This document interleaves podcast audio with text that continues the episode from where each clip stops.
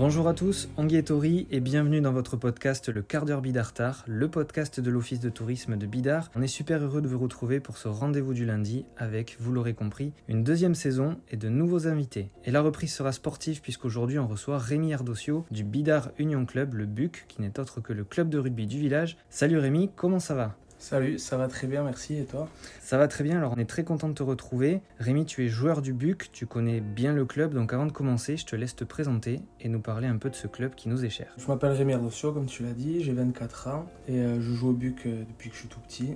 J'ai toujours joué avec mes copains et c'est toujours un plaisir d'aller sur ce terrain euh, le dimanche et aux entraînements avec les copains. Donc il y a plusieurs équipes au BUC, il y a l'école de rugby, il y a six catégories. Donc qui vont de moins de 6 ans à 14 ans. Et après on passe hors d'école de rugby. Donc le BUC avec trois catégories. Cadet junior et euh, deux équipes euh, seniors, réserve et première. En tout, il y a à peu près 200 licenciés dans le club. Alors raconte-nous un peu ton parcours de joueur justement, comment tu es tombé dans le rugby, par quel club tu es passé, s'il y en a d'autres, et surtout pourquoi le BUC? Depuis petit, j'habite donc à côté du stade. Mon père aussi a joué à Bidart, donc euh, j'ai commencé le rugby à 5 ans. mon père m'a amené voir un entraînement, ça m'a plu, donc je me suis entraîné un samedi matin, et depuis, ben, j'ai pas arrêté. J'ai joué à Bidart jusqu'à mes 15 ans. En deuxième année cadet, je suis parti au BO, deux ans, jusqu'en junior. Après, je suis revenu à Bidart un an et j'ai signé à Saint-Jean-de-Luz pendant trois ans. Et là, c'est donc euh, ma deuxième saison à Bidart où je suis revenu en, senior, en équipe première. Et où tu comptes rester jusqu'à la fin de la carrière. guillemets. Alors, on le rappelle, le BUC, c'est un club amateur et on a remarqué que cette saison, vous étiez en haut du tableau. Est-ce qu'il y a une volonté justement ou le projet de monter dans la division supérieure à l'issue de cette saison? Ouais, donc là, cette année, on est en promotion honneur. On avait déjà ce projet euh, la saison dernière, mais euh, bon, avec le Covid, ça a été un peu stoppé et on a récupéré quelques joueurs en plus qui sont venus renforcer l'effectif. Et donc, euh, ouais, l'objectif, c'est clairement de monter en, division honneur dès l'année prochaine. Du coup, dans notre euh, division, le plus loin on va aller, c'est à Pontac. C'est en limite Midi-Pyrénées. Et après, euh, on a deux gros matchs autour, c'est Arkang et SMP. C'est vraiment les deux matchs importants. Bon, Arkang, c'est le haut du tableau, donc c'est vraiment un match qui nous tient à cœur pour consolider notre place. Et après, dans les Landes, on joue Saint-Martin-Seignance. Sinon, c'est vraiment dans le secteur. Alors, parler du club, mais on va aussi parler de son palmarès, dans les grandes lignes, hein, bien sûr.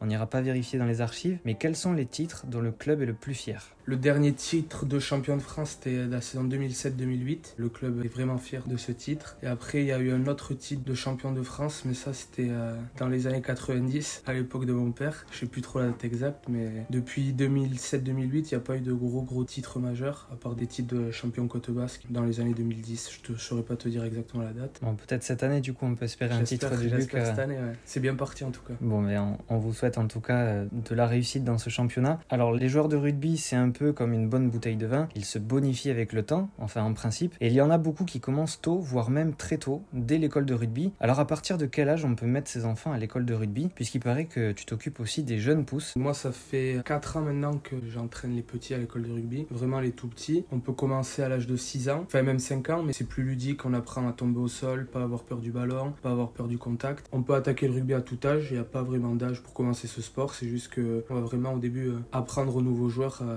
les techniques de plaquage, de percussion, pour tomber sans se faire mal et sans, sans appréhension. C'est une sorte d'initiation un petit peu où on approfondit les bases du rugby. Au tout début, c'est vraiment ça. C'est structuré pour euh, amener les petits à vraiment apprendre à jouer au rugby et après on apprend à plaquer au fur et à mesure de la saison plus on évolue, plus ça devient dur.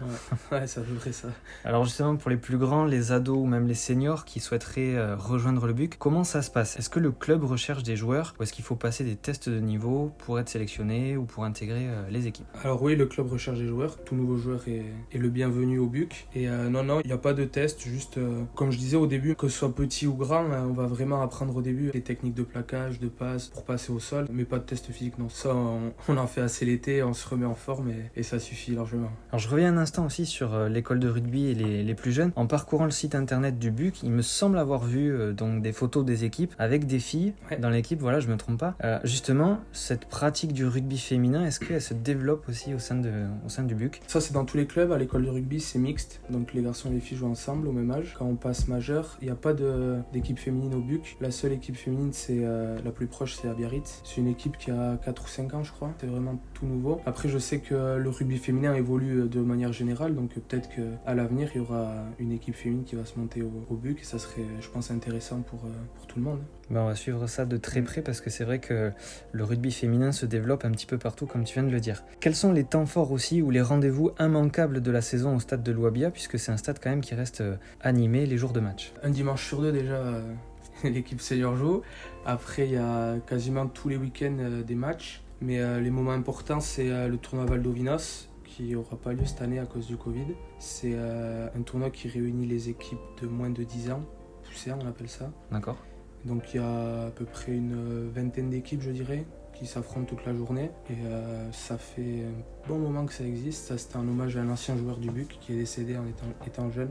Donc on lui rend hommage chaque année avec ce tournoi. Et euh, ensuite, il y a le BR7 qui se passe en juin. C'est un tournoi de rugby à 7 qui a été créé par euh, Gilles Bereux et Paul Bica, euh, qui, organisent ça depuis deux ans ou trois ans. Ça, ça réunit pas mal d'équipes aussi, des équipes étrangères. La dernière édition avait accueilli une équipe japonaise. Et au BR7, il y a donc un tournoi masculin, un tournoi féminin. On a vu effectivement que ça, c'était un tournoi qui prenait de la puissance un petit peu plus chaque, chaque année. il y a de plus en plus d'équipes, de plus grosses équipes, et ça devient vraiment intéressant, même pour promouvoir le rugby à 7, qui est pas mal en vogue en ce moment aussi. Alors le rugby, c'est des tournois, c'est euh, des mi-temps. En principe, il y en a deux, mais souvent il y en a une troisième. Si tu devais résumer la troisième mi-temps du BUC en un seul mot ou en une chanson peut-être, ça serait quoi?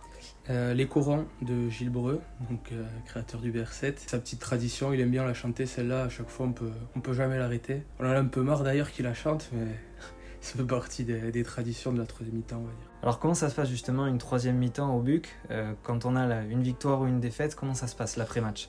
Bon, plus souvent, c'est mieux. La bière est meilleure dans la victoire, on va dire. Ouais, on la savoure mieux. Ça a un meilleur goût. Mais euh, on essaie quand même de, de, rester, de faire venir un peu des gens et, et faire la fête tous ensemble parce que bon, c'est quand même du loisir. On se retrouve avec l'équipe adverse, on échange un peu des anecdotes sur le match, on, échange, on boit deux trois bières ensemble et ça permet de se retrouver. Et après euh, cette battue pendant 80 minutes, au moins on peut un peu décompresser et rigoler avec tout le monde, c'est sympa aussi. Mmh. C'est ce qui est intéressant aussi dans le rugby, c'est les mmh. valeurs que le sport euh, transmet à travers euh, bah, ces, ces mi-temps où les joueurs s'affrontent et finalement se retrouvent tous ensemble dans les vestiaires. La fraternité. C'est ce qui est beau dans le rugby. Alors tu vis à Bidart, on ne dira pas où, mais pas trop loin du stade, il paraît. Tu connais très bien la commune, puisque tu y es aussi impliqué via le comité des fêtes, qu'on avait reçu d'ailleurs dans la saison 1. Alors forcément, on a envie de savoir où se trouve ton endroit préféré du village Bah souvent j'aime bien me retrouver un peu en bord de mer, vers la chapelle à Parlementia, c'est pas mal, euh, le cadre de vue est pas mal et pour les couchers de soleil l'été c'est intéressant aussi, on, peut, on passe des bons moments là-bas. Alors on va terminer euh, donc ce premier épisode de la saison 2 et avant ça ben, c'est la tradition, tu n'y échapperas pas. Raconte-nous une anecdote ou un moment marquant quelque chose que tu as vécu à Bidart ou même pendant un match et que tu n'oublieras sûrement jamais euh, Moi là, quand tu me parles de ça, le plus beau souvenir qui me revient euh, dans le cadre du rugby à Bidart, c'est pas en tant que joueur, c'est en tant que supporter. C'était euh, ben, la saison 2007-2008 quand Bidart est champion de France et que j'étais tout petit et qu'on est allé voir cette finale avec mon petit frère. Et c'était vraiment une journée magnifique, grand soleil, belle ambiance et la victoire au bout. Donc c'est un des plus beaux souvenirs et j'aimerais bien moi aussi graver un peu mon nom dans l'histoire du club et pourquoi pas gagner un titre pourquoi pas cette année, et revivre ces beaux moments en tant que joueur. C'est ce que j'allais dire, ça pourrait arriver cette année, donc on va suivre l'évolution du BUC euh, pour cette saison. Rémi, merci beaucoup pour cet échange aux couleurs du BUC. Merci à toi. C'était un plaisir de te recevoir pour entamer la deuxième mi-temps du quart d'heure Bidartar. On te souhaite bon courage pour la suite du championnat et pas le BUC. De notre côté, on se retrouve la semaine prochaine pour un deuxième épisode de votre podcast. Prenez soin de vous, Issa Nuncha.